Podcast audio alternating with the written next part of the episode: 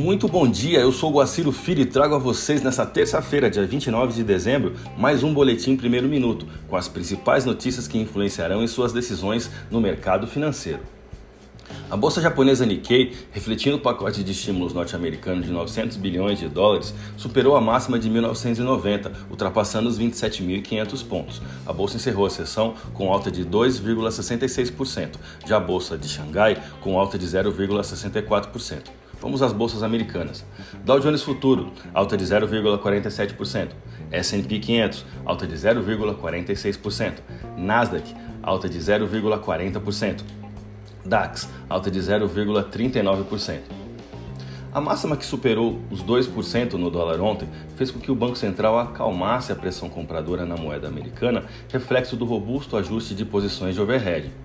A autarquia injetou 530 milhões de dólares no mercado spot.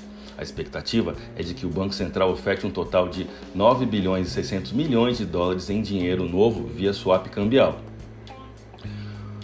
O que o mercado espera, a expectativa que há em cima dessas posições de overhead é que elas ainda totalizam um volume de 16 bilhões de dólares. Mas o que esperar para os próximos dois dias úteis de 2020?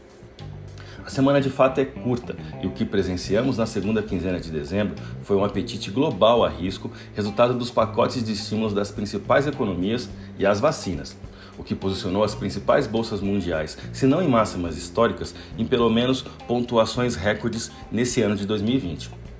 Sobre o dólar no Brasil, é esperado uma pressão nesses últimos dois pregões, reflexo do fluxo sazonal da saída de dividendos e lucros, assim como a conclusão dos ajustes de contratos futuros por parte dos grandes bancos. Vamos aos gráficos. O dólar mantém sua valorização sobre o real brasileiro, exercendo forte pressão de compra, Trabalhando nesses patamares, o principal suporte no dólar está em R$ 5,22, enquanto a resistência em R$ 5,45.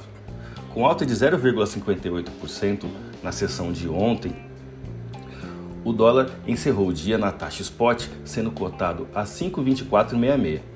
Vamos ao euro. O euro segue também em forte valorização nos últimos 10 dias sobre o real brasileiro, tendo como próximo topo a taxa de R$ 6,47. Caso sofra correção, o principal suporte estará em R$ 6,32, com alta de 0,92%. Na sessão de ontem, o euro encerrou o dia sendo cotado na taxa spot de 6,4093. Siga nossos boletins para ficar sempre conectado às principais notícias.